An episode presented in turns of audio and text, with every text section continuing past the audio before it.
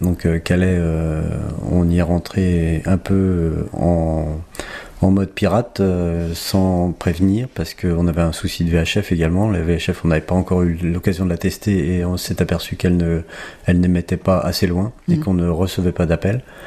Donc, euh, bah, on a pris le parti comme de rentrer dans le port, au milieu de ferry. Et forcément, bah, arrivé au port, là, on a recommencé à capter la capitainerie qui n'était pas du tout contente de notre entrée au port. Euh, voilà, donc on leur a signalé qu'on avait un souci VHF, mais cela dit, c'était quand même assez, assez chaud puis ils nous ont ouvert la porte du, de la marina. Et puis voilà, un joli petit virage. Et puis on a, on a happé une bouée de, du mouillage qui nous a bloqué l'hélice net. Donc euh, le moteur a calé direct. Et voilà, on était amarré à la bouée d'attente euh, sans plus pouvoir bouger du tout. Donc euh, ah. là, deuxième on va dire deuxième petit grief pour Calais.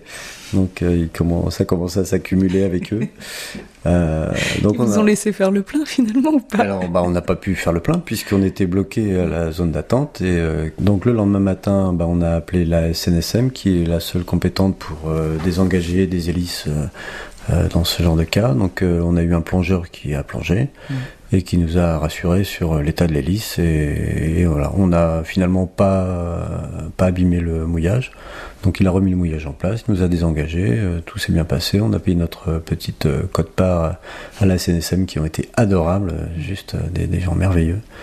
Et le lendemain, donc nous avons loué le service d'un camion gasoil pour venir nous livrer directement dans le bateau à quai, là où on avait de l'espace et la possibilité après de repartir. Et c'est donc le dimanche 30 euh, avril avec, euh, euh, avec une météo un peu compliquée que vous êtes arrivé à La Rochelle.